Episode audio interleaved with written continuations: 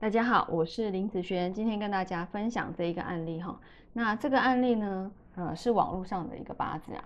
那我今天想要来跟大家分享的是说，嗯，在我们哈我的用神里面哈，那像很多的用神，基本上很少人会用到官煞，就是正官和七煞当做用神的。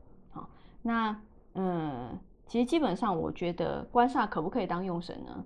是可以的，好，是可以的，不是不行。每一个食神，每一个五行，看他的八字的排列组合，那只要他用进来的时候，对于好他所克的东西不会造成伤害，那其实基本上他就是可以用的，好，他就是可以用的。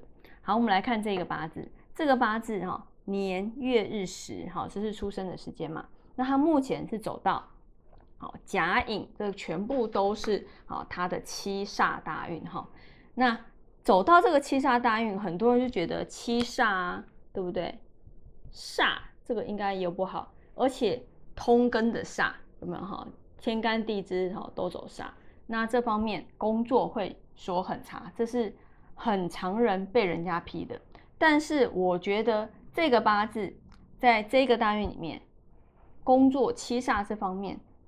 不会很差，我的批法反而会觉得不会很不会很差，而且就算他的流年再走到七煞好了，天干再走到甲又一个七煞，对他来讲好不好？我觉得反而是好事诶。